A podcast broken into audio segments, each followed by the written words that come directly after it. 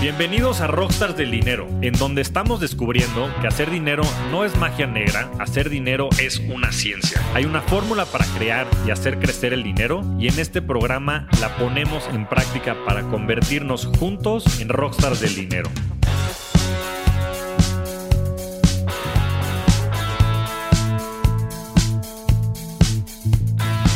Bienvenidos a Rockstars del Dinero, un episodio más. En esta ocasión me pidió Javier Martínez, mi buen amigo, yo soy Pablo Sánchez Serrano.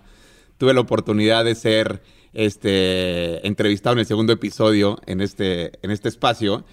Y hoy estamos festejando un año desde que nace Rockstars del Dinero. Y vamos a cambiar un poco los papeles. Ahora te voy a entrevistar yo a ti, mi querido Javier. ¿Cómo estás? Muy bien, Pablito. Muy, muy contento, muy agradecido de toda la audiencia que nos escucha semana a semana, del gran equipo de producción que tenemos, la gente de Sonoro, de Paco, Jero, Maite, Saúl y toda la gente que ha apoyado desde la producción. Y también muy contento de tenerte ahora del otro lado. Sabes que es una persona que admiro y quiero mucho. Y sobre todo fuiste el primer invitado. Entonces creo que es una gran manera de festejar este primer aniversario. No, y para mí es un grandísimo placer que me hayas invitado a, tener esta conversación. Y es interesante, ¿no? Porque has, hecho creo que 52 episodios, pero nunca has estado tú del otro lado, ¿no? Y creo que el verdadero rockstar del dinero eres tú. Y me encantaría empezar esta conversación, esta entrevista, entendiendo un poco, me acuerdo que hemos platicado mucho de esto todo el tiempo y siempre hablas de que el dinero para ti siempre fue como un sinónimo de libertad. ¿No? Tienes un concepto ahí de libertad relacionado con el dinero y me, y me encantaría que nos platicaras un poco de dónde sale esto, cómo es, cómo es tu historia con el dinero, cómo se vivió el dinero en tus primeros años de vida en tu casa y cómo llegas a este entendimiento del dinero y relacionándolo con, con el tema de la libertad. Es una muy buena pregunta y empiezo por decirte que la verdad es que creo que el juego del dinero y mucho de lo que comunicamos en este podcast acerca de mejores prácticas y de las historias de muchos de los rockstars que han venido aquí a compartir sus historias y sus aprendizajes, sus frameworks, sus herramientas, sus inversiones. Es un continuo aprendizaje y yo en este último año he aprendido un montón. Desde la parte personal que hablábamos contigo en el segundo episodio sobre el juego del dinero y también que platicaste hace poco y les recomiendo mucho a la gente que vayan a escuchar ese podcast de Oso Traba de Cracks. Pablo estuvo con él hace, hace unas semanas. Entonces también escúchenlo porque ahí entra mucho más a detalle, no nada más al juego de dinero, sino otros juegos. Pero yo he aprendido muchísimo este último año y específicamente a tu pregunta, después de mucha introspección, pues a través de haber trabajado, llevo más de 15 años en el tema financiero, ayudándole a la gente a invertir específicamente.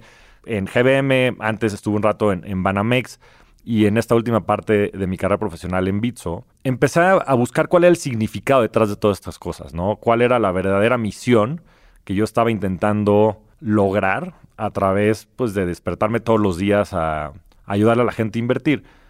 Y me di cuenta, desde una reflexión muy personal con mi querida coach Soraya, que también ha sido un pilar muy importante en todo mi desarrollo personal y profesional, después de que me estuvo insistiendo y insistiendo de, oye Javier, pero ¿por qué haces esto? ¿Por qué te despiertas todos los días? Yo le decía, no, pues es que le estoy ayudando a la gente a invertir y estoy haciendo herramientas digitales. Me decía, bueno, pero ¿cuál es el trasfondo de todo eso? Y para mí siempre es el tema de la libertad, porque creo que el dinero es un medio y porque creo que también es una, de cierta manera, una precondición para lograr muchas cosas, ¿no? Bueno, tú y yo hemos tenido la oportunidad de viajar a otros países, de vivir en otros países. Y desafortunadamente cuando no tienes esas inversiones, ese dinero, ese capital para poderte mover libremente, pues tampoco tienes la posibilidad de experimentar estas cosas, ¿no? Inclusive la posibilidad de ofrecerle a tu familia otra calidad de vida, ¿no? Muchas cosas pues que te permiten explorar otras latitudes y otras dimensiones, tanto en tu vida personal como en tu vida profesional. Y creo que ese es justo lo que el dinero habilita, ¿no? Si bien sé que existen muchas maneras, ¿no? Eh, pues tienes a, pues a los monjes tibetanos y tienes a, a gente también viviendo de manera muy humilde, intentando buscar esta introspección y esta paz interna y también la libertad desde el tema de desapego, que también he aprendido a través de un camino espiritual que he hecho los últimos años, pues el dinero ayuda un montón, ayuda un montón para pues encontrar pues nuevas culturas, nuevas experiencias, nuevas formas de vida, hoy inclusive viviendo fuera del país, pudiendo ofrecer a mi familia otra calidad de vida, con otra cultura. Entonces, el tema del dinero para mí es quitarte esas esposas que a veces te tienen enganchados a una ciudad en la que no quieres vivir por temas diversos, puede ser por temas de seguridad, pueden ser por temas pues que no te identifiques con las comunidades con las que estás o explorar simplemente cosas que no conoces. El poder renunciar a un trabajo en el cual eres miserable, en el cual no te sientes valorado, en el cual inclusive a veces hay temas de agresión. El poderte separar de una pareja, pues en la que también puede haber pues, desde maltrato físico, emocional, este, un montón de cosas. Platicaba hace, hace unos años con, con, mi querida amiga Yvonne, con la que trabajé muchos años en GBM, y creo que el, nombre del fondo en algunos de los foros en los que ella platicó era como el, el Fuck You Fund, ¿no? Tener un fondo en el que puedas decirle fuck you a tu jefe, fuck you a tu pareja y a, quien quieras, ¿no? Y, y ese sentido de libertad que creo que el dinero te ofrece y que creo que la mejor manera de, de poder lograr ese patrimonio para después tú tener esta posibilidad de hacer lo que quieras hacer es a través de las inversiones, ¿no? Y, y, por eso yo relaciono mucho el tema de la libertad con el tema de las inversiones desde el punto de vista de lo que hago y de lo que quiero también poder ayudar a la gente allá afuera a través de este podcast, a través de las herramientas digitales que me ha tocado colaborar y, crear, ¿no? En GBM y en, y en Bitso específicamente. Pero también yo tengo una historia personal muy relacionada al tema de la libertad, muy relacionada al tema de la justicia. Yo crecí en una familia con muchísimo amor, con, con mi querida madre, que también ya será hora de traerla también al podcast eh, y que cuente también ella su, su experiencia. Pero bueno, un, tanto distinta a la historia de, de muchas familias, porque mi, mi, papá, bueno, había una historia de, de violencia y de adicciones en mi casa y se separan mis, mis papás. Yo dejo de ver a mi papá a los dos años, mi papá muere cuando yo tenía seis. Y pues eso también me marcó mucho porque pues yo me sentía un poco restringido desde las posibilidades, ¿no? De, tú eres mi amigo desde que tenemos cero años, nos hemos conocido toda la vida. Yo te veía a ti con tu jefe y demás. Y yo sentía que de cierta manera estaba coartada esa libertad, ¿no? Al yo no tener la posibilidad o, o, ¿sabes? Me sentía un poco como, pues sí, este, pues no, no, como minusválido en ese sentido, ¿no? De no tener ese apoyo y esa, esas posibilidades, ¿no? Y, por otro lado, pues también en una casa, como muchas, en donde el dinero también es un medio de control, ¿no? Y la verdad es que cuando yo empecé a crecer y empecé a identificar que yo podía a través del dinero también lograr, eh, pues muchas de las minusvalías, por llamarlo de alguna manera, que tenía de este background. Y por otro lado, también empezar a yo tomar decisiones y yo decidir qué quería hacer y qué no quería hacer aun cuando mi querida madre se oponía a ello. Porque siempre me dijo, mira, tú vas a poder hacer lo que quieras cuando tengas lana. Entonces empecé a usarlo también como una herramienta de libertad y eso creo que pues resignificó mucho para mí lo que significa el dinero, ¿no? De, desde mi pasado, ¿no? Y yo he construido mucho, en el episodio 2 hablamos mucho de cómo te relacionas con el dinero, ¿no? Yo me, me, he relacionado y me he construido mucho a través de la valía y del significado, porque eso es al final del día lo que pues me ha permitido también crecer y desarrollarme profesional y personalmente, y también desde ese entendimiento el poderlo expresar a la gente para que la gente lo pueda resignificar y a través de esta libertad lograr lo que se propongan en la vida. No, qué interesante porque a lo mejor mucha gente no te conoce en ese plano, ¿no? Conoce más al Javier estratégico y táctico de las inversiones, pero me queda claro que has tenido desde muy chico y desde muy joven una visión muy filosófica también de lo que significa el dinero para ti y hoy que lo platicas de esta manera, hace todo el sentido, ¿no? Eh, ¿Dónde estás hoy? Eh, ¿A qué te dedicas? ¿Cuál ha sido tu propósito profesional? Y hoy, en esta nueva etapa como de líder de opinión. Y en ese sentido, me gustaría preguntarte, ¿cómo puedes relacionar esta parte de tu historia personal y esta, este significado de libertad eh, que le has dado al dinero para poder ayudar a otras personas, ¿no? Y, y siendo un poquito más específico, es ¿Cómo empieza tu carrera profesional en el mundo de las inversiones y cómo juega este concepto de darle libertad a las personas a través del dinero, que es algo que sin duda está muy arraigado en ti?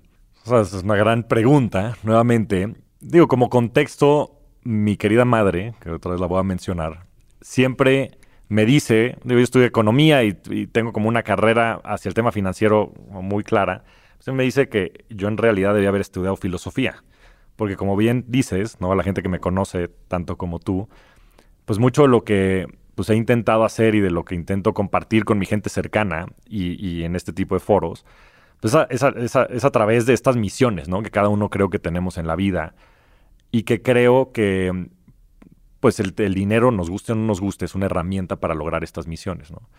En, este sentido de, que sea un, medio para un fin, no necesariamente el fin en sí, ¿no?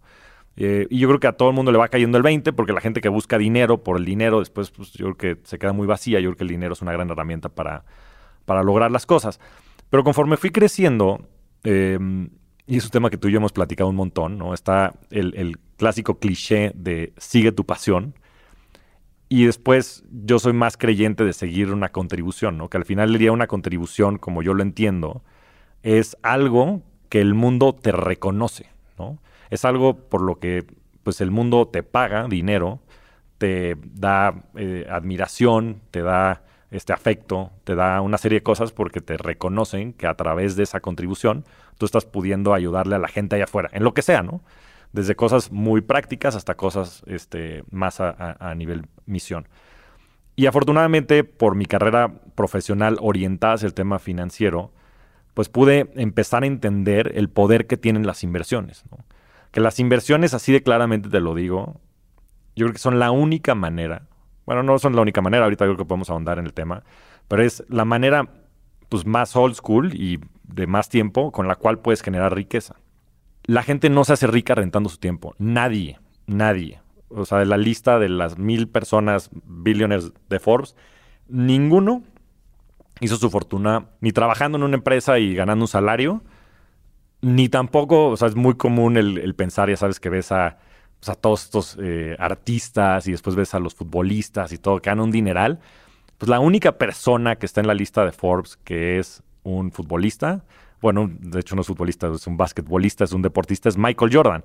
Y no lo logró pues a través del dinero que lo logró a través de sus inversiones y de ser dueño de, empresas y de, y de Nike y de su participación ahí, ¿no? Y de su participación ahí, después compró los, creo que los Wizards. Bueno, Pablo, para los que no lo conocen, es un fanático de Michael Jordan.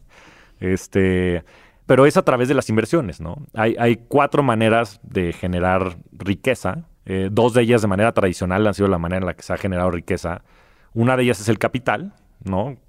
Que es invertir el dinero y pues la manera en la que funciona pues es muy sencillo, es pues yo tengo un dinero, un excedente que no necesito para, para mi gasto corriente y ese dinero lo, invierto en una empresa, esa empresa es productiva, vende productos y demás, y los excedentes los reparte como utilidades, y yo voy ganando, si invertí 100 pesos al mes y esta empresa genera 15% de utilidades, ¿no? Contra el capital, pues yo voy ganando 15 pesos por los próximos años y ese dinero no nada más va creciendo de manera lineal, no son 15 pesos, sino el próximo año como la base de capital es más grande y demás, ese 15% pues, se vuelven 17, 18, 20 pesos y tal vez para el año 5 me está repartiendo utilidades, lo que yo le metí de capital inicial, ¿no? Porque existe este efecto del interés compuesto que lo hemos hablado un montón en este programa, que es la única manera de en verdad generar, un patrimonio, porque empieza a crecer el, dinero de manera exponencial, ¿no? Es un tema difícil de comprender para nosotros porque pensamos de manera lineal. Y, déjame te interrumpo ahí un segundo, porque te quiero preguntar, y también desde tu experiencia de, en GBM y, y, todos estos años que has estado en el mundo de las inversiones, ¿qué es lo que está pasando en este país y qué nos pasa a las personas que realmente no comprendemos esta parte? ¿no? Eh, me acuerdo perfectamente que me hablabas cuando trabajabas en GBM de, del número de personas que invierte en México versus el número de personas que invierte en Estados Unidos, por ejemplo, ¿no? Y, realmente el gap que hay entre un país y otro y la diferencia de creación de riqueza a través de las inversiones, ¿no? Entonces mi pregunta es, ¿qué ha sucedido en este país o qué sucede con, con las personas en donde se nos hace tan complicado eh, no sé si es un tema de hábitos, no es un tema de, conocimiento, de entendimiento, pero realmente se nos hace tan complicado invertir y tener esta visión a largo plazo para que el interés compuesto haga su efecto y podamos llegar a esa libertad financiera que es esa precondición para el desarrollo de las personas, ¿no? ¿Tú cómo ves esa parte? Yo, y bueno, lo bueno es que estamos en Rockstars del Dinero, entonces podemos decir las cosas como son y... Yo creo que el mayor problema que tiene no nada más México, sino toda Latinoamérica y muchos países en vías de desarrollo es la estructura del sistema financiero. Y lo digo con todas las palabras. La realidad es que en México y en Latinoamérica, que me ha tocado estudiarlo mucho, ahora que estuve también trabajando en Bitso ya en, una empresa regional, global, el sistema financiero es un oligopolio, es un monopolio. Hay, en México hay siete grandes bancos, de los cuales los dos primeros tienen el 60% del mercado. Y el problema es que existe un conflicto de interés gigantesco, porque el negocio de los bancos es muy sencillo. Es capta dinero a la tasa de interés más baja que le puedas pagar a la gente y después préstalo a la tasa de interés más cara que le puedas cobrar a la gente con el caveat de que se lo puedas cobrar, ¿no? Porque pues también si no le vas a poder cobrar una tasa de interés extremadamente alta, pues no te sirve nada porque no te están repagando eso. Y el problema radica en que a los bancos les conviene tenernos medio idiotizados a, los, a las personas y no hacernos saber que, por ejemplo, en México los CETES, la tasa libre de riesgo, bueno, pues es lo que pagan los gobiernos, está casi al 7% y la tasa de fondeo de los dos grandes bancos de México es la mitad de la tasa libre de riesgo. ¿Por qué? Porque hay cerca de 6 billones de pesos, que son 300, 300 billones de dólares, al 0% en los bancos, en cuentas a la vista. Y si algo que me hierve la pinche sangre es que nos estén robando. O sea, que pues, nos estén robando a, mano armada. O sea, que no puedan ni siquiera ofrecer productos que debería ser eso la línea de abajo. O sea, lo mínimo que podrían ofrecerle a la gente es pagarle la tasa libre de riesgo. Pero no le hacen, pues claro, porque tiene un conflicto de interés y el otro lado, pues generan los bancos, tengo el dato, creo que 2019, 50 mil millones de dólares, ¿no? Y por eso son las joyas de las coronas de sus respectivos países. Y si hay algo que me ha apasionado mucho para poder cambiar, es justo esa realidad. Es cómo podemos ser un contrapeso para el pinche sistema financiero mexicano y de toda Latinoamérica, porque esto pasa en todos los países, no nada más es México. O sea, en todos los países de Latinoamérica, hispanohablantes y también en Brasil, es la misma estructura del sistema financiero. Y, como tienen este poder monopólico, sobre todo en la distribución, hacen lo que quieran. Y honestamente, tenemos que poner un alto. Todo el mundo odia a los bancos, pero también somos adictos a los bancos, porque todos seguimos ahí. Y claro, hay muchas cosas que se están desarrollando y que se tienen que seguir desarrollando de productos financieros, que es a lo que he dedicado mi vida profesional. Y hay muchas cosas que están en, continuo este, iteraciones y evolución pero pues sí hay una fuerza muy importante que yo quiero de destrabar eso y por eso en GBM, pues la, estadística era que en todas las casas de bolsa en todo el país, las 38 casas de bolsa, había 250 mil cuentas y esas 250 mil cuentas habían estado estancadas por casi 20 años, del 2000 al 2020. En 2019 todo cambió. En GBM empezamos a abrir muchas más cuentas. Hoy GBM tiene más de 3 millones de cuentas. Tiene el 95% de las cuentas en el mercado. Bitso hace lo propio, tiene casi 5 millones de cuentas de manera regional. Y esos les empezamos a quitar este mercado a los bancos, ofreciéndoles productos de muchísima calidad, ¿no? En GBM Smart Cash te paga este, una tasa muy cercana a CETES y puedes tener tu dinero ahí en efectivo, retirarlo, utilizarlo. En Bitso em, también me tocó participar en el producto que se acaba de lanzar, que se llama Bitso Plus, en el cual ya le estamos pagando a la gente hasta 6 en Bitcoin y 15% en dólares, en, en stablecoins de dólares. Entonces, pues es, es darle, es, es, give power back to the people, ¿no? Y, abrir los ojos a la gente, porque muchas veces se culpa este tema de educación financiera, la cultura financiera, pero es tan etéreo hablar de eso y tan genérico. Y también hay que voltear a ver las cosas como son. O sea, la estructura del pinche sistema financiero mexicano ha hecho pues que estos poderes monopólicos ejerzan fuerza y coerción sobre población que no tiene la capacidad de reaccionar, ¿no? Totalmente. Y creo, por lo que estás explicando, que sin duda hay, hay una coyuntura sistémica que ha inhibido eh, que la parte de las inversiones no sea masivo en este país. Y evidentemente esa es una lucha que, estás haciendo tú y te conozco bien y, un poco tu, tu, drive y tu propósito está, está por ahí. Pero también quiero entrar en otro plano.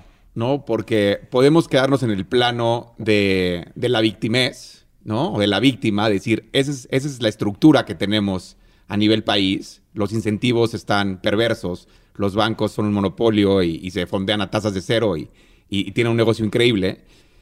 Pero desde el punto de vista más personal, y para la gente que nos está escuchando, que muchas veces esto ya lo sabe, ¿no? Y sabe que tiene posibilidad de inversión y sabe que existen instrumentos financieros como GBM, como Bitso o como cualquier otra posibilidad, ¿no?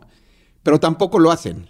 ¿Qué pasa en las personas que también conociendo toda esta parte de que las inversiones, el interés compuesto te va a llevar realmente a tener esa libertad que puede ser este, un parteaguas en tu vida, ¿por qué también las personas a nivel individual, crees tú, que no siguen ese plan?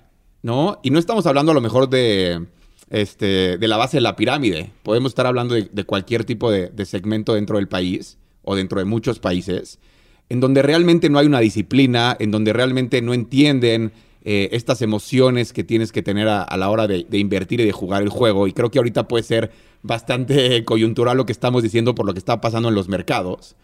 Entonces, ¿tú cómo te relacionas con esta parte de realmente serle fiel a tu idea de eh, ver las inversiones como una súper herramienta para tu libertad financiera y cómo puedes ayudarle a las otras personas desde tu experiencia a que sigan en el camino, ¿no?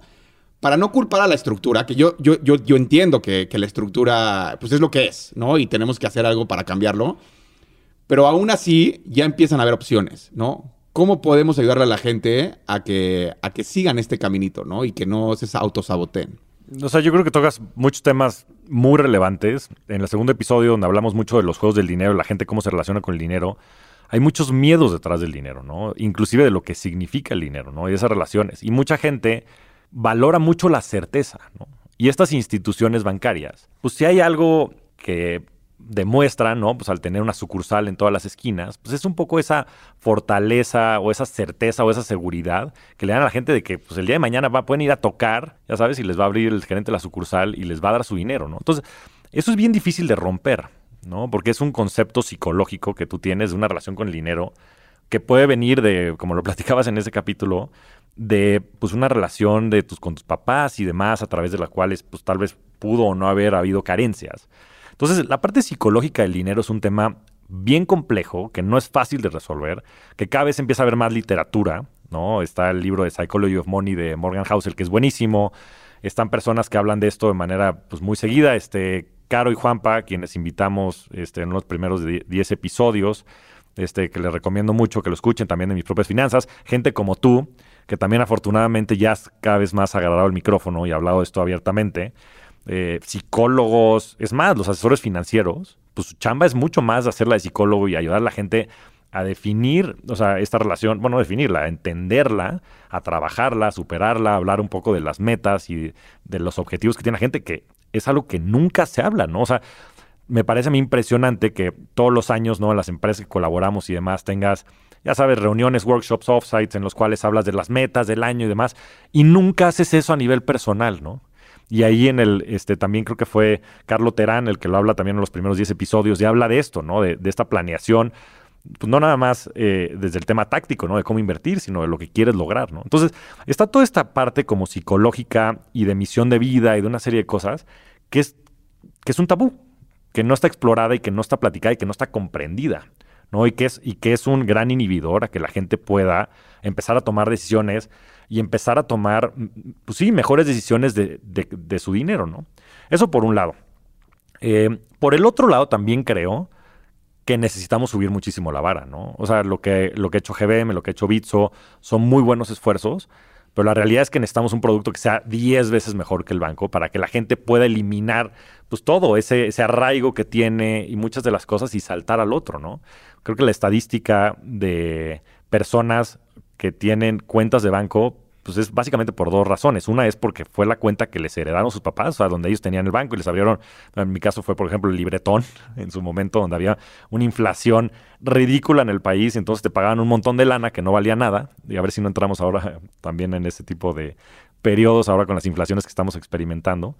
Em, o la gente por las cuentas que les dan de nómina, pero el switching cost o el cambio, el costo de cambiarte de banco es ridículamente alto. ¿Por qué? Porque también no existen esas, esas, oportunidades y porque también pues la certeza que te da tener a una institución que sabes que está ahí, Banco Nacional de México, ¿no? Bueno, ya le quitaron el nombre, pero ya hasta lo están vendiendo. En fin, este, yo creo que esas cosas son, son temas que, que, lo han inhibido. Y por otro lado, pues te digo, yo, yo insisto en el tema pues de, foros como estos, ¿no? Y espacios como estos en donde se hable de estos temas, se empiecen a quitar los tabúes y, y como tú decías, ¿no? El día de mañana podamos inclusive hablar del dinero como hablamos del color de pelo de la gente, ¿no? Que es simplemente algo que no los define, es una característica que tienen y que se tiene que hablar, que se tiene que superar para que se pueda trabajar.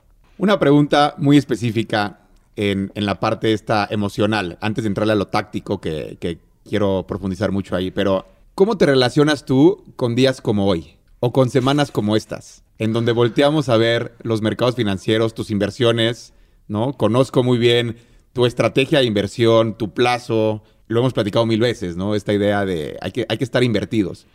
¿Cómo te relacionas tú con el hecho de voltear a ver el mundo y decir, bueno, 20% cayendo las criptos, 15% abajo el Nasdaq, toda esta coyuntura macroeconómica complicada, con mucha incertidumbre? Eh, ¿Cómo te relacionas tú con esa parte? ¿Cómo amaneciste hoy? Sí, mira, para contexto de la gente hoy que es miércoles 11, 11 de mayo. Hoy, digo, el Nasdaq lleva una racha de no sé si, no sé cuántas sesiones seguidas de caer 2, 3%. Bueno, ayer subió un, cachito, pero pues la gran mayoría de las, sobre todo las growth stocks, ¿no? Este, acciones que, que habían tenido un crecimiento muy importante, están abajo pues entre 50 y 80%, ¿no? Y empresas pues triple A que hubieras pensado como Facebook, Meta, este, Netflix, ¿no? Eh, entonces estamos viviendo momentos bien complicados, ¿no? Y la verdad es que una cosa es la teoría y también la otra, la otra cosa es la práctica, ¿no? Y, es fácil a veces también tener estos micrófonos y predecir y un poco preach también con como estas mejores prácticas, pero no, no, no somos eximes del miedo, ¿no? O sea, estamos eh, envueltos en un entorno de incertidumbre, de volatilidad, y los miedos son parte de la esencia del ser humano, ¿no? Y, es parte también del juego del dinero, del juego de la bolsa. Y te puedo decir que no es fácil, ¿no? Porque si bien yo tengo, creo que bien pensada la parte estratégica, ¿no? De lo que quiero lograr en mi vida, tengo este, suficiente efectivo como para aguantar este, varios meses y, esa parte, digamos que la tengo solventada para un poco eh, tener más tranquilidad y darle esa tranquilidad a mi familia, pues soy un ser humano, ¿no? Y tengo emociones y, hoy en la mañana, pues viendo pues lo que está pasando en los mercados, este Bitcoin hoy este, estuvo por debajo de los 30 mil dólares, ¿no? Por primera vez, no sé si en los últimos 8 o 9 meses, criptos específicas como Luna, que había sido eh, un, caso de éxito muy importante está bajo 90% en un día, ¿no? Por, porque, a ver, porque son experimentos también, ¿no? Este, Luna en, específico, una, plataforma, un protocolo que eh, este estaba queriendo hacer stable coins eh, algorítmicos, ¿no? Y son experimentos, y yo creo que lo tienes que entender como tal, ¿no?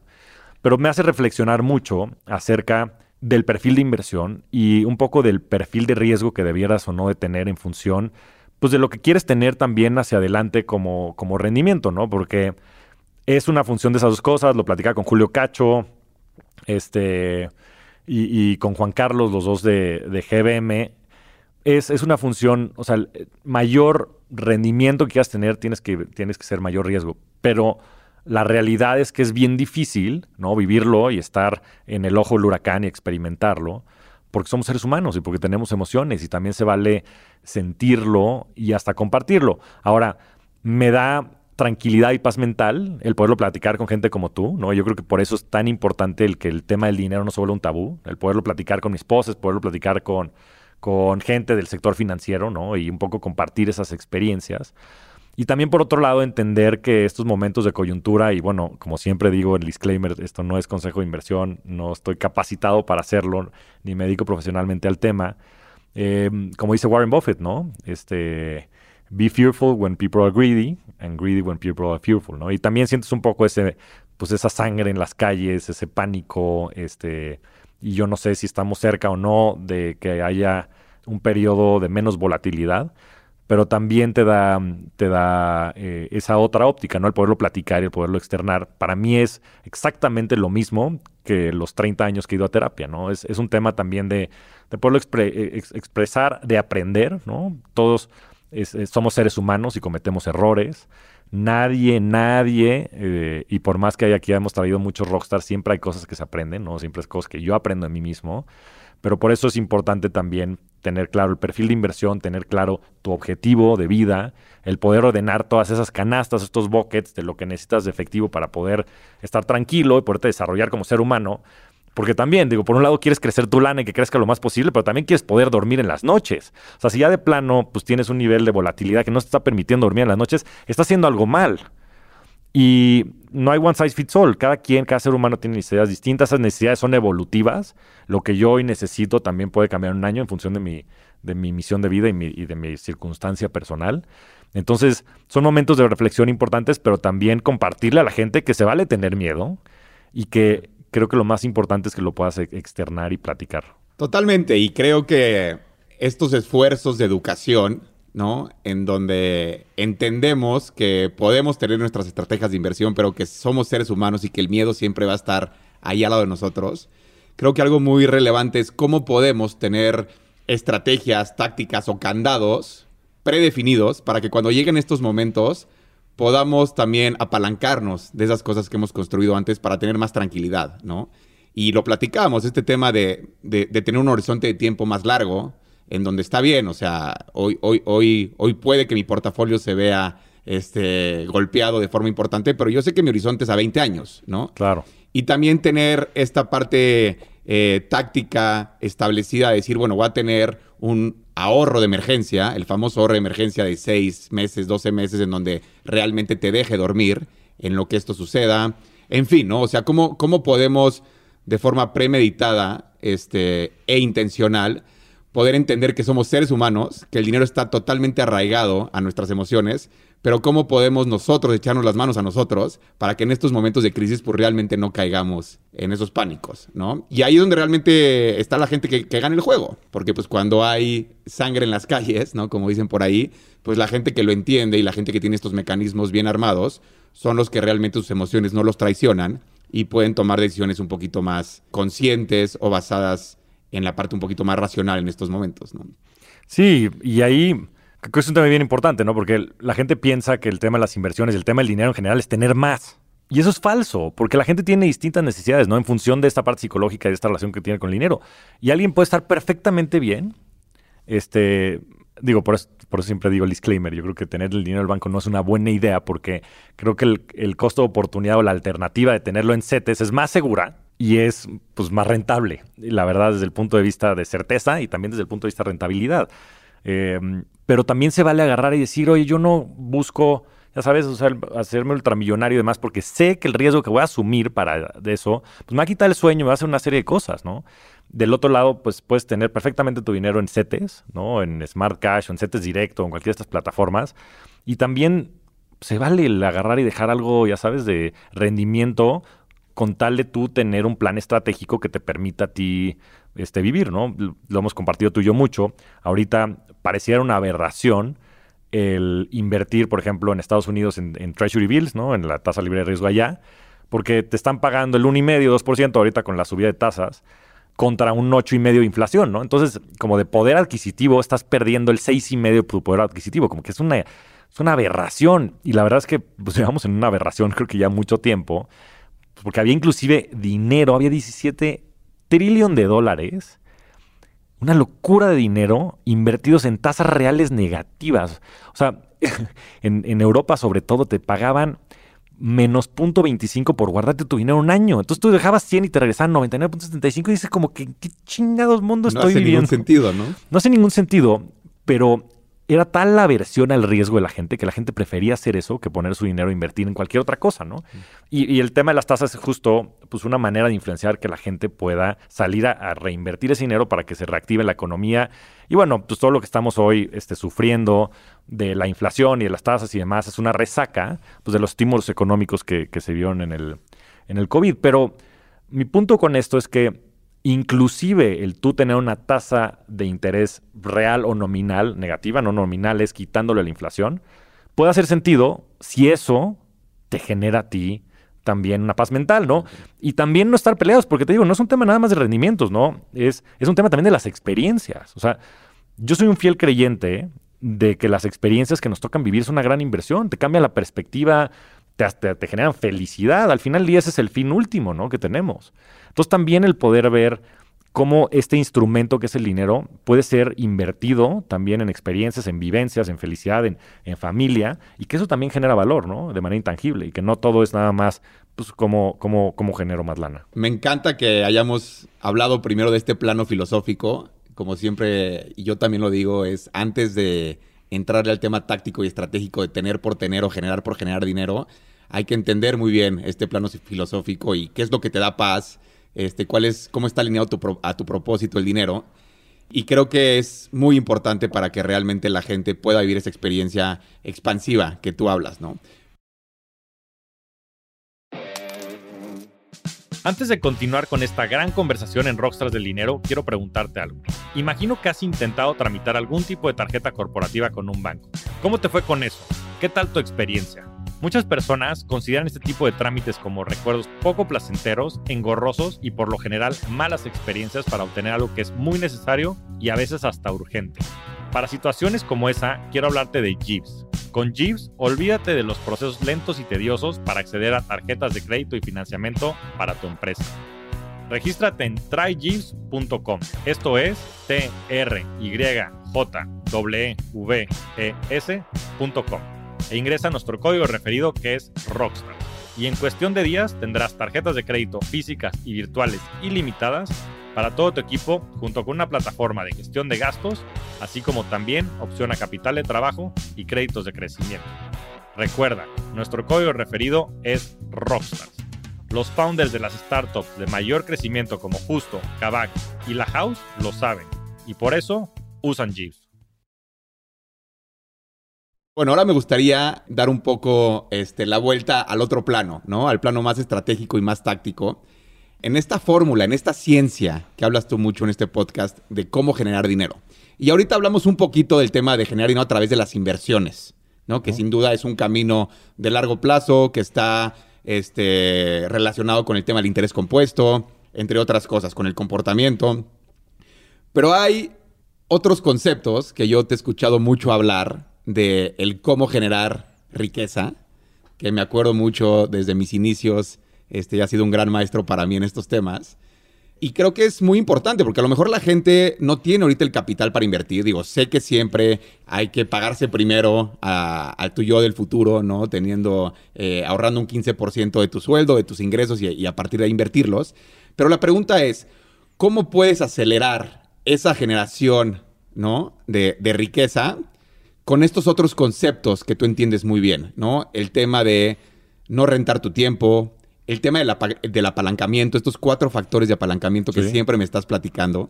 Entonces me gustaría que nos compartieras un poco cómo puede la gente acelerar ese crecimiento de su riqueza y de su dinero sin necesariamente ahorita estar volteando a ver las inversiones. Sí, es un tema bien importante porque como dices, pues el capital es una manera de hacerlo, de apalancar pero bueno, para eso pues necesitas saber generar el capital, ¿no? Y eso, pues, este, una vez que lo tienes, pues lo puedes hacer, antes no. Ahora, todos estos pensamientos vienen de Naval Ravikant, que es un pensador moderno a quien admiramos mucho. Y la verdad es que yo he encontrado mucha certeza y mucha inspiración a través de lo, de lo que él comparte. Entonces dice que hay dos maneras de apalancarte y de generar eh, riqueza que han sido utilizadas por muchos cientos de años y, dos que son relativamente nuevas, ¿no? Antes de entrar a ese tema, es bien difícil generar riqueza rentando tu tiempo, porque pues, al final del día tienes 24 horas al día, 7 días a la semana, 365 días al año, y eso lo tienes que dividir pues entre tu familia, entre tus amigos, entre tu trabajo, y pues la verdad es que también mucho de la felicidad después radica en encontrar, pues, eh, pues, sí, misiones de vida que vayan más allá inclusive de la profesión, ¿no? Creo que somos muy afortunados las personas como tú y como yo, que podemos hacer que estas cosas compaginen, ¿no? Tu, tu misión de vida con tu trabajo personal y con tu vida personal, ¿no? Pero hay mucha gente que no y pues desafortunadamente pues necesitan generar un ingreso porque necesitan comer, necesitan hacer una serie de cosas. Ahora, justo ahí es donde entran estas formas de apalancamiento, ¿no? Ya hablamos del dinero y es una manera de hacerlo y y platicamos un poco la manera en la que el dinero genera más dinero. La segunda es la fuerza laboral, ¿no? Es teniendo a personas que trabajen para ti. Y pues esa ha sido también la manera de, escalar mucho de las empresas pues en, los últimos 300 años que hemos tenido de capitalismo, que por cierto yo creo que han generado muchísima abundancia y muchísima riqueza, yo creo que han ayudado a que como especie evolucionemos mucho porque lo que han fomentado es la especialización. Y pues gracias a eso hoy tenemos iPhones y tenemos la posibilidad de viajar en aviones, una serie de cosas, porque si no hubiéramos tenido ese incentivo económico, nunca hubiéramos podido desarrollarlo, pero básicamente es el que tú puedas convencer a otras personas de que trabajen por ti y que lo hagas a cambio de un salario que tú les ofreces a estas personas. Y lo que pasa pues es que pues al final del día tú vendes cualquier producto y ese producto te toma tanto de gastos y de costos, los gastos este, muy relacionados pues, a la gente que tienes trabajando ahí, y tú intercambias ese dinero que les pagas a estas personas en forma de salario por eh, trabajo que ellos hacen que te permite tener estos productos terminados que después sales y vendes y la utilidad que empieza a generar es la manera en la que tú ves representado ese apalancamiento y esta riqueza, ¿no? Y no nada más en el, en el plano de, de lo que se genera de efectivo, sino también de lo que se va generando del capital de esas empresas, ¿no? Y que lo ve representado en el mercado de capitales, ¿no? En la bolsa de valores y es pues la manera en la que pues la gran mayoría de las personas más ricas del mundo, ¿no? Elon Musk con Tesla, este Bill Gates con Microsoft, Jeff Bezos con, con Amazon, Warren Buffett con Berkshire Hathaway, pues han materializado todo ese dinero no del efectivo que sale de la empresa, sino del capital que van acumulando las acciones de esas, las empresas. Y estas dos han estado presentes por varios cientos de años. Hay dos maneras de apalancar eh, con medios digitales que son modernas, ¿no? Porque desde pues, mediados del siglo pasado que se empezaron a inventar pues, mucha la tecnología, las computadoras, el Internet, que son los medios y que es el código, ¿no? Eh, empecemos por el código. Pues muchas de las aplicaciones que hoy usamos, ¿no? Facebook, este, Instagram, GBM Plus, Bitso, son eh, herramientas que se generan con código, que, que se programa una vez y que se puede consumir infinitas veces. ¿no? Entonces es increíble porque ya también con los Amazon Web Services y demás, pues el, costo de almacenamiento de tener un usuario adicional es cero. Tú y yo que estudiamos economía, mira, hasta, en eso coincidimos, estudiamos economía los dos en la misma universidad, nada más para que vean lo íntimos que somos. Pues básicamente tu costo marginal tener un usuario adicional es cero. En economía, cuando te presentaban esas curvas, eso no existía, porque siempre tratabas con activos fijos, ¿no? Entonces, inclusive eran crecientes los costos, porque pues, si tú querías producir más zapatos en una, en una fábrica, pues llegaba un momento en donde se saturaba de personas y cada persona adicional que tú metías era menos productiva. Y esto llegó a cambiar todo, porque pues básicamente el costo de almacenamiento de las cosas, de tener un usuario adicional de Facebook, es cero. Entonces, todo lo que venga de revenue es revenue adicional, ¿no? Entonces, estas empresas lo que suelen es que suelen tener márgenes altísimos, porque creas la aplicación una vez y la vendes infinitas veces. Entonces, es una forma de apalancamiento muy buena. Yo le recomendaría a todas las personas que están allá afuera que aprendan a programar, porque literalmente las personas que no sepan programar, y, me, piden muchos consejos los primos de, mi esposa y gente que conozco más joven, dicen, ¿qué estudio? ¿Qué estudio? Es que no hay de otra, tienes que estudiar Computer Science. Es que, es más, yo estoy seguro que muy pronto va a ser obligatorio hacerlo en la, en la escuela, va a ser como un lenguaje, o sea, es que no puedes salir al mundo real si no sabes programar. Y por otro lado están los medios, que también se han vuelto ubicuos, ¿no? A través, pues, de esto, de los podcasts y de los canales, de la tecnología, de tener, todos tenemos un teléfono inteligente en las manos, ¿no? Y, teles y una serie de cosas. Y lo que puedes hacer es que tú y yo estamos grabando hoy este podcast y le invertimos una hora en nuestro tiempo, pero después se reproduce miles de veces. Entonces, eso, y, bueno, el, podcast es uno, pero pueden ser este, cursos, pues hoy tienes todos estos TED Talks y tienes a, a todas estas eminencias como Elon Musk platicando su sabiduría y se reproducen millones de veces. Y es una manera en la que también puedes generar ingresos, pues a través de medios como la publicidad y demás, pero también pues de, crecer marcas y de una serie de factores que te permiten también generar valor, ¿no? Entonces, creo que es bien importante pensar en esas cuatro formas de apalancamiento porque es la única manera real en la cual tú dejas de rentar tu tiempo y tú empiezas a generar ingresos mientras duermes. Porque todos estos, las aplicaciones corren 24/7 sin que tú hagas nada. Tú ya no tienes que hacer nada, ya, ya lo hiciste, está este, corriendo en Amazon y, te olvidas del tema. Y, para mí esto es bien importante porque mi definición de riqueza, bueno, no es mía, creo que se la, este, creo que, la, la, tomé Scott Galloway, que, del profesor que tiene un newsletter impresionante, que, que le recomiendo mucho, es Riqueza es, que tengas ingresos pasivos que sean mayores a tus gastos. Entonces, la manera de generar ingresos pasivos es, pues yo tengo mi lana invertida en CETES, me está generando el 6,5%.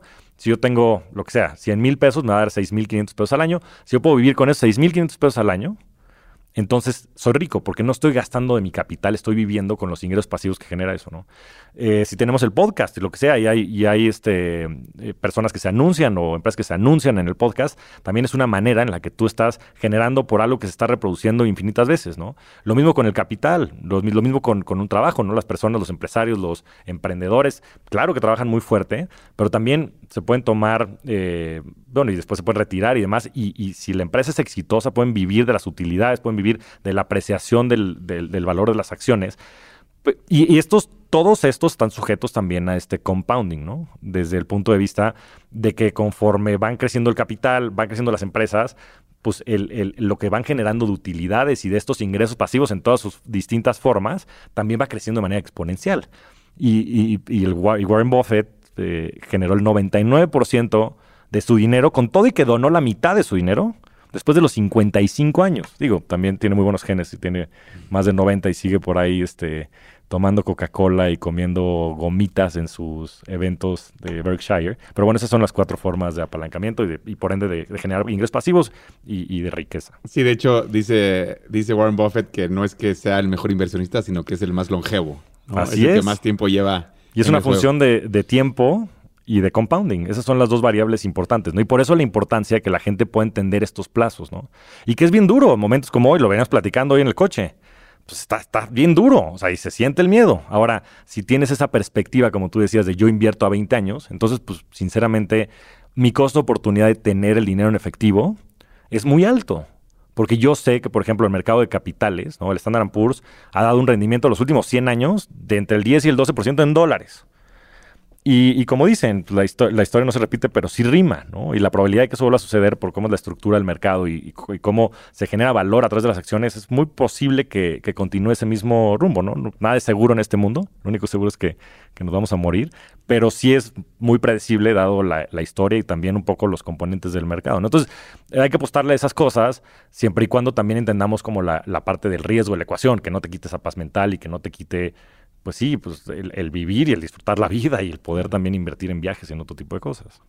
Y regresando un poco a esta parte del apalancamiento, creo que hay otra, otra frase, ¿no? De Naval que dice que la generación de riqueza se genera cuando le das a la sociedad lo que necesita, que todavía no sabe que lo necesita, y a escala.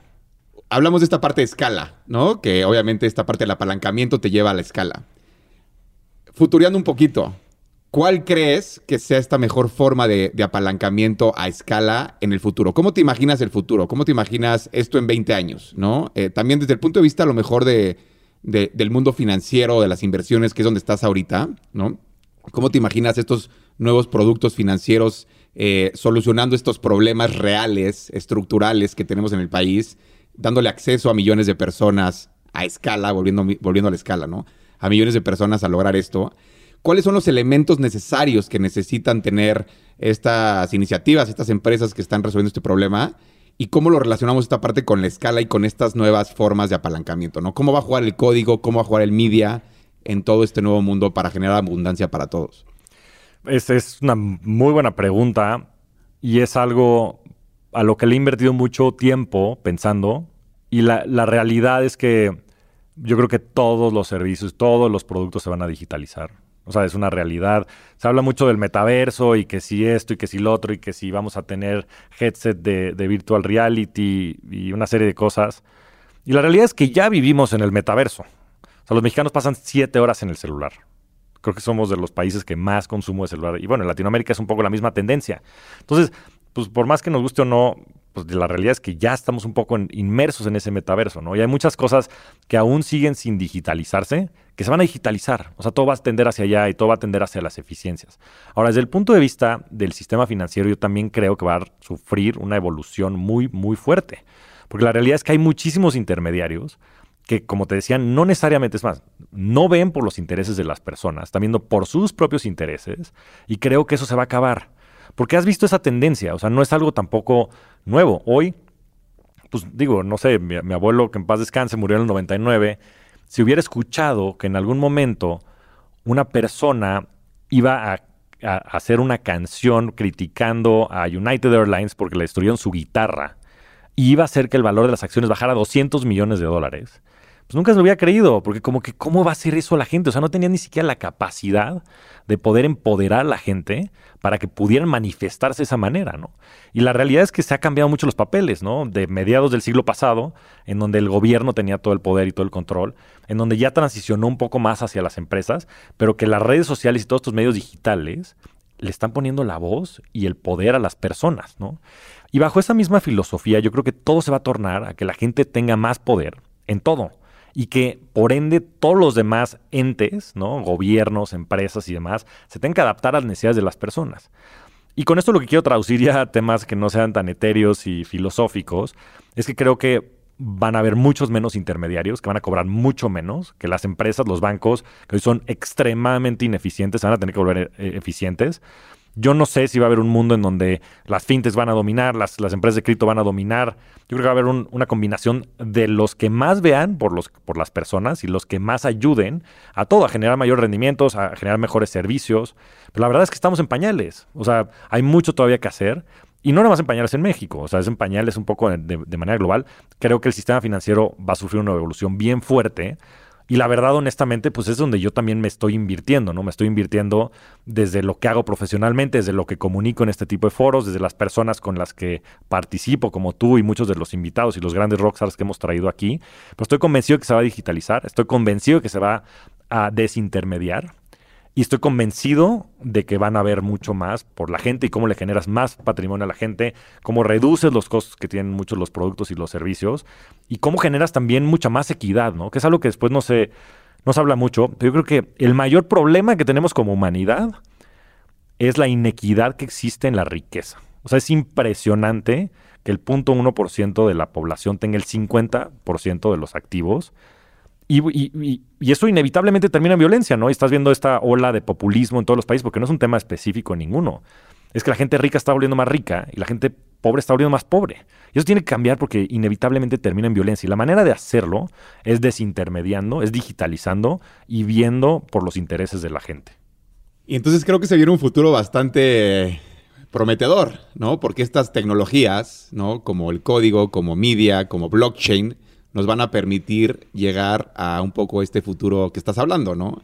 Y, y hay, hablabas de esta parte de, traducir el poder ¿no? del, Estado al, consumidor final, algo que habla mucho el libro este de El soberano individuo, ¿no? Exactamente. Y en, relación a esto, y quería pasar como a la, a la, siguiente fase de la entrevista, que es esta parte que siempre haces que me encanta, como de, de preguntas concretas.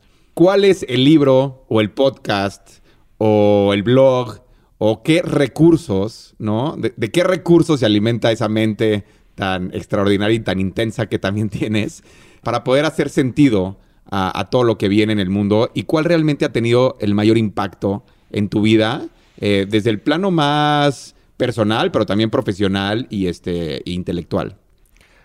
Híjole. A lo mejor son muchos. A lo mejor es una pregunta complicada. Sí, sí, ya, ya veo ahora lo que se siente estar del otro lado del micrófono. O sea, te puedo decir que una de las fuentes de mayor conocimiento también es las conversaciones que tengo con la gente. Y por eso he disfrutado tanto este camino del podcast, porque me ha permitido hablar con muchísima gente y aprender de muchísima gente.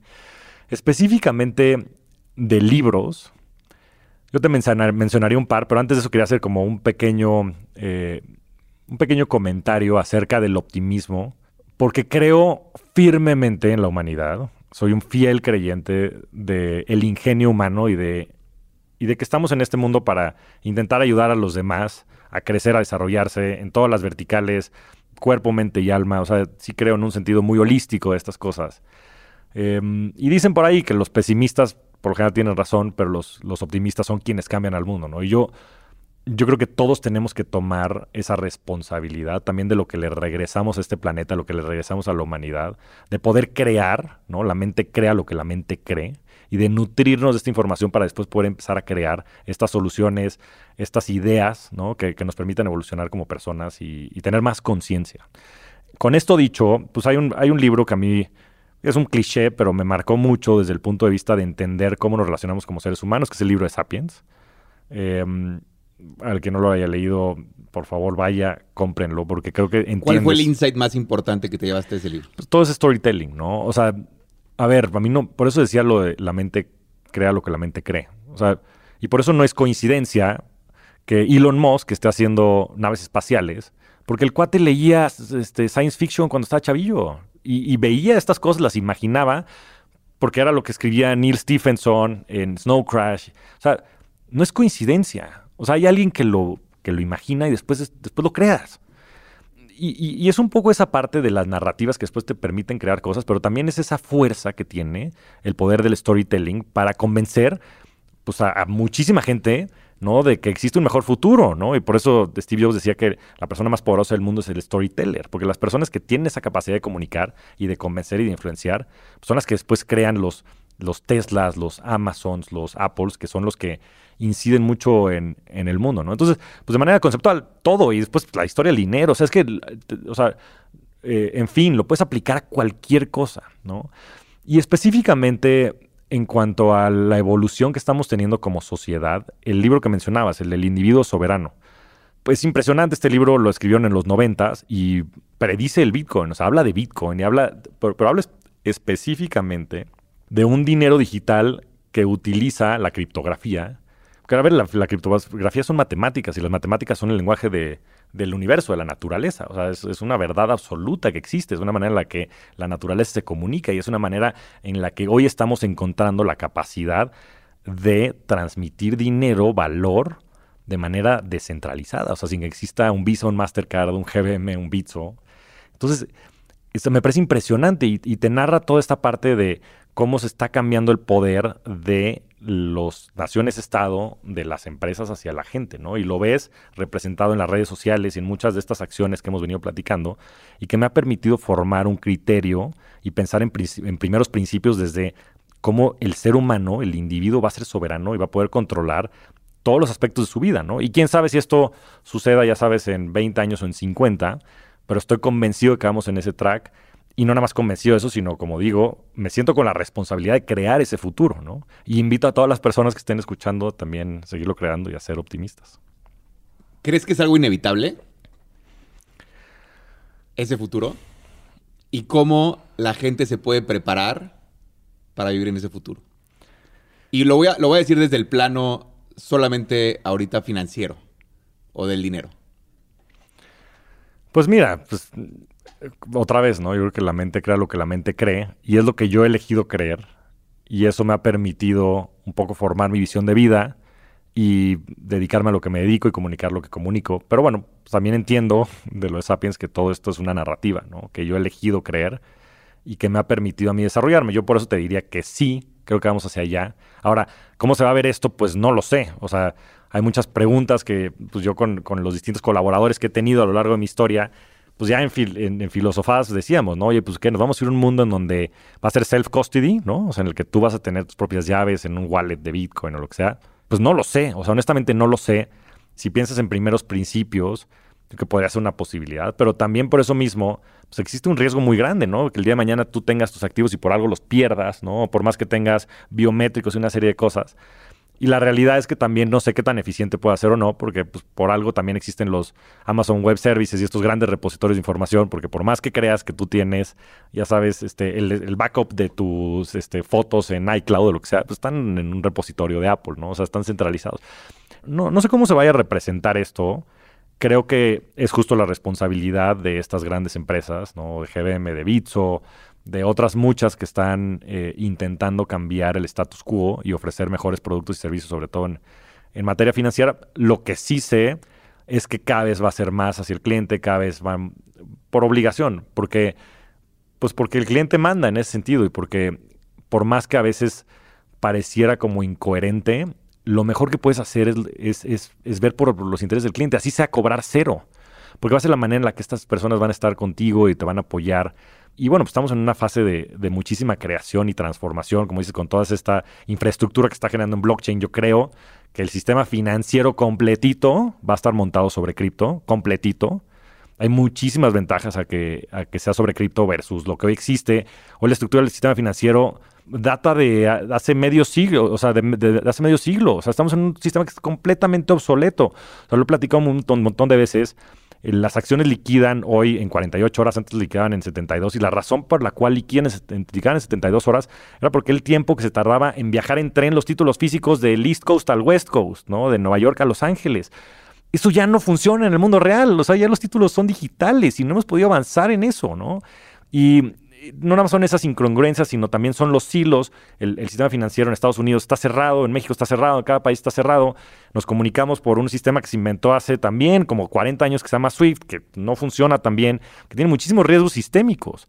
Y de repente tienes estas nuevas tecnologías como Ethereum, en donde tienes tecnologías que son censorship resistant, que son globales, ¿no? Estás generando este, toda esta industria que se llama Decentralized Finance o DeFi, en donde ya hay protocolos que pueden generar préstamos colateralizados que funcionan sin que haya personas, sin que haya empresas, ¿no? Código, ¿no? Es puro código. Y lo que es impresionante del código es que pues no te cuesta, ¿no? Y, los costos son muy bajos. Entonces lo que permite es que ese, eh, esa utilidad que antes tenían los bancos sea beneficio pues tanto del que presta como el que pide prestado, ¿no? Traducido en menores y en mayores tasas de interés, porque el intermediario ya no existe.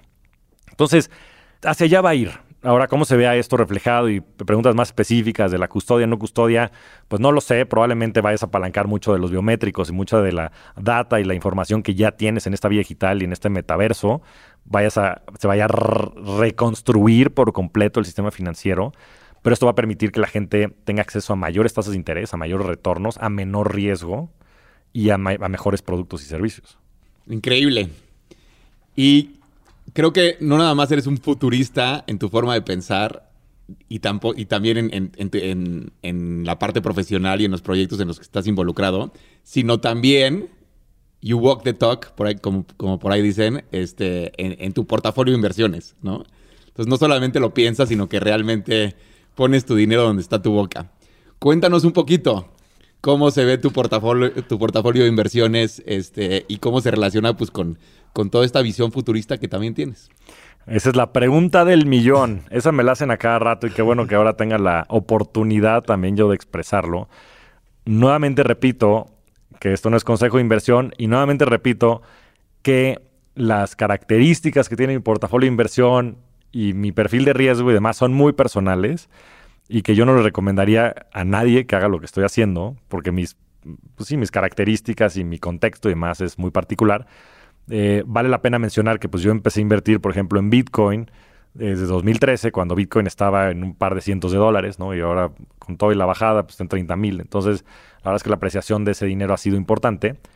Eh, pero como dices, para mí también es muy importante el, el walk the talk, el tener el famoso skin in the game. Hoy te podría decir que de mis investable assets, y con esto voy a excluir temas de real estate y cosas que tal vez no son tan líquidas, pues tengo pues, aproximadamente entre el 50 y el 60% de mi dinero en cripto, principalmente en Ethereum y algunos otros Layer 1 y Layer 2, como Avalanche, este, entre otros. ¿Por qué? Porque creo que la innovación verdadera se está dando en estos protocolos que más allá de simplemente ser un dinero hard money como es Bitcoin, empiezan a permitir crear estas economías, este, sociedades inclusive, en donde se pueden empezar a desarrollar estas carreteras que te permiten generar finanzas descentralizadas, juegos descentralizados, como es el caso de Axie Infinity, este, y una serie, pues sí, de, de protocolos que sinceramente creo que van a ser el futuro. Entonces estoy muy invertido en eso porque creo que hacia allá nos vamos a mover como sociedad. Creo que lo que estamos viviendo en estos este, nuevos protocolos o, eh, como, como Ethereum, pues es simplemente las bases de lo que en su momento fue Internet, ¿no? Y toda la, la industria que se creó sobre Internet, los Amazons, los Facebooks y demás, pues van a tener símil, ¿no? En, esta, en esta nueva tecnología. Eh, Ethereum también, y fue gracias a Bitso. Bitso fue creo de los primeros exchanges en listarlo. Ethereum, pues no sé si lo empezamos a comprar, entonces estás en 7, 8 dólares y pues está en 2.400. Entonces, no nada más ha sido un tema de que haya yo, yo invertido mucho dinero, sino también de la apreciación de ese dinero. Ahora, lo que sí ha estado bajo mi responsabilidad es pues bajarle, ¿no? Y rebalancear, lo cual he hecho a, a, manera discrecional, ¿no? Con las necesidades que tengo, sobre todo de flujo y demás, para poder tener una vida tranquila y poder lograr mis, mis objetivos de vida.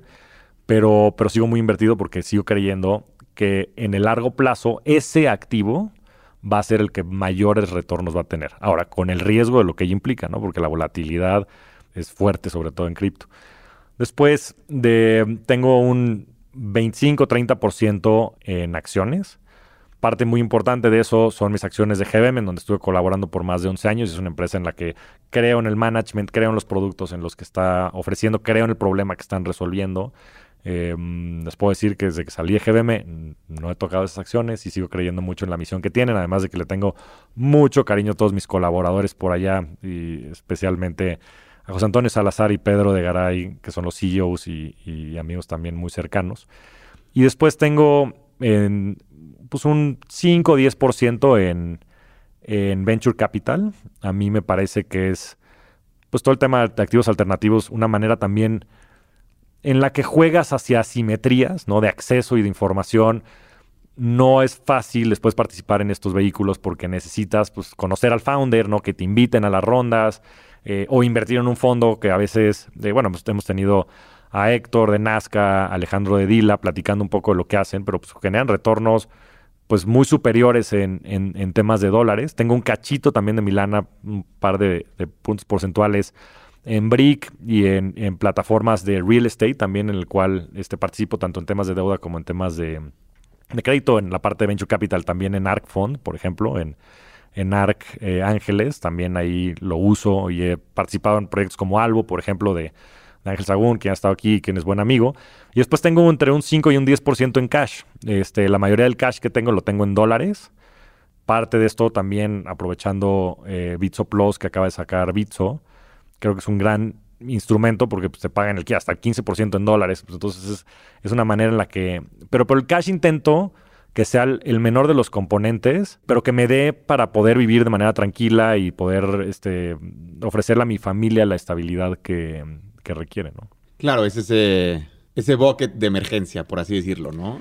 El bucket de emergencia, este, que después, pues te digo, en estas bajadas como que lo veníamos platicando, ¿no? A veces lo cuestionas porque dices, híjole, es que si tuviera un poquito más de efectivo, tal vez pudiera, ya sabes, como pues aprovechar que los precios han bajado y empezar a comprar más.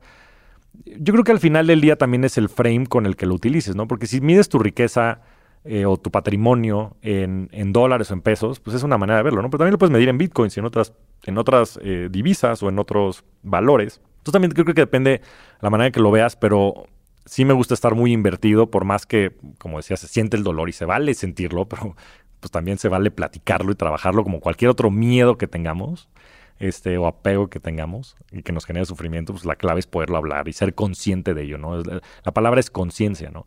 Pero sí estoy muy convencido de que el mejor instrumento, si sobre todo lo que quiero es generar retornos, pues es este, tenerlo invertido. Y I walk the talk, ¿no? Totalmente. Y me encanta esta parte de que estás, estás tocando diferentes industrias, ¿no? Hablabas mucho de tus inversiones en Venture Capital como ángel inversionista. Sé que formas parte ahí de, de algunos boards, ¿no? Y, sin duda creo que tienes muchísimo que ofrecerle a todos estos grandes emprendimientos en la región que, que, se están apalancando de estas nuevas tendencias, tecnologías que tú conoces muy bien para solucionar problemas reales, ¿no? De este mundo real. Y en ese sentido, me gustaría cerrar con esta pregunta que le haces a todos tus invitados. A mí me tocó estar del otro lado. Pero es, ¿cuál ha sido la inversión más importante que has hecho y esto en el más amplio sentido de la palabra. Mira, me he quedado con tantas buenas respuestas. Este, y aparte ahora me agarraste en curva porque no, eh, ya se me había olvidado hasta el guion de la, de la conversación, pero te diría que muy en, línea con lo que hemos platicado en este, en este foro, te diría que es crear el futuro. Esa ha sido mi mejor inversión, ¿no? En todo lo que he hecho, ¿no? Y, y me siento muy orgulloso de estar cumpliendo un año y más orgulloso de estarlo compartiendo contigo en este espacio, mi querido amigo. Pero ha sido el poder tener el valor de colaborar en proyectos que en su momento eran un sueño, que era una visión, que no tenía nada de sustancia. Me acuerdo cuando entré a GBM, me dijeron, oye, pues Javier, tenemos este proyecto que se llama Home Broker ahí, este, pues no lo quieres tomar. Y yo dije, pues sí, pues en la tarde no tengo nada que hacer, entonces pues vamos a darle, ¿no? Y pues a través pues de poder este, colaborar con gente increíble, de soñar, ¿no? Y, de, y, sobre todo también tener como esta visión optimista de lo que puede ser el futuro y cómo podemos también contribuir a la sociedad. El empezar a, crear, a crear el futuro, ¿no? Y, yo creo que el podcast es otra gran representación de eso. Este, bueno, Oso me impulsó muchísimo, no en el podcast, en el blog, te lo agradezco, querido Oso. Tú también me, retas, me, me impulsas, mi familia. Este, al final del día, pues todo ese grupo de apoyo y la comunidad que, ha estado, que he tenido yo la fortuna de crecer alrededor y también la inversión que yo he hecho, ¿no? Y que se hace continuamente en mantener a tu familia, a tus amigos, em, que te impulsan a poder como dar este regalo y esta contribución, como tú decías, de Naval, ¿no? Este, el, el mundo te recompensa por crear algo que, no saben que quieren, pero que necesitan, ¿no? Y poder compartir eh, todos estos pensamientos y todas estas conversaciones con, gente tan chingona como lo he podido hacer en este último año y, poder seguir creando el futuro y sería algo que te retaría a ti también animarte a hacer y a seguir compartiendo porque tienes un don que regalarle a la gente allá afuera y me da mucho gusto que, que cada vez lo hagas de manera más pública e intencional. Y, y, a toda la gente que está escuchando, que se animen a poner un podcast, que se animen a escribir un blog. O sea, no les cuesta nada y el beneficio que van a obtener, pues no nada más desde el punto de vista apalancar y mucho de lo que hemos hablado de, crear dinero, porque sea algo que creo hasta la médula, es como digo en este podcast que, que el dinero no es magia negra, es una ciencia y la gente puede aprender a hacerlo a través de estos apalancamientos pero también que la gente se anime a compartir, se anime a dar este regalo que cada quien tiene dentro, desde la conciencia, desde el aprendizaje, desde las vivencias que cada quien tenga. Todo el mundo tiene una historia que contar y todos estamos allá afuera esperando escucharlas. Y hoy tenemos esta ubicuidad de medios, de código, este, de proyectos que podemos empezar a crear con este optimismo y, y hay que crear el futuro. Y esa creo que ha sido mi mejor inversión. Y creo que no solamente tú has generado los retornos de esa inversión, sino que toda la gente que estamos a tu alrededor, te lo agradezco mucho, yo siendo el primero, y creo que todas las personas que te escuchan en este podcast también han generado mucho retorno de, de tus propias inversiones. Querido Javier, flaco, eres un rockstar del dinero y muchísimas felicidades por este año. Estoy convencido de que vendrán muchos más éxitos y sobre todo mucho más contribución en este espacio. Gracias por invitarme a, a platicar contigo. Pablito, en fin, con el corazón en la mano te lo digo, te lo agradezco. Tantos años de amistad, de complicidad. Es un honor el que estés compartiendo este foro conmigo. Sido una persona muy importante también este proyecto. Y pues nos estaremos viendo, esperemos que aquí en el aniversario 2, 5, 10 y, y por qué no que muchos otros rockstars se animen también a compartir el conocimiento que tienen, no nada más del dinero, sino de cualquier otra cosa y a crear productos. Aquí estamos para mejorarnos como sociedad y, y bueno, es un pequeño esfuerzo de agradecerle a toda la audiencia y nuevamente a toda la producción por creer en el proyecto, por, por creer en mí y también por regalarnos su tiempo. Muchas gracias a todos. Nos vemos semana a semana en este espacio para convertirnos juntos en rockstars del dinero. Yo soy Javier Martínez Morodo, búscame en redes sociales como arroba Javier Morodo y suscríbete a Rockstars del Dinero en Spotify, Apple Podcast, donde sea que escuches tus programas. Agradecimientos especiales a todo el equipo de producción. Rockstars del Dinero es una producción de Sonoro.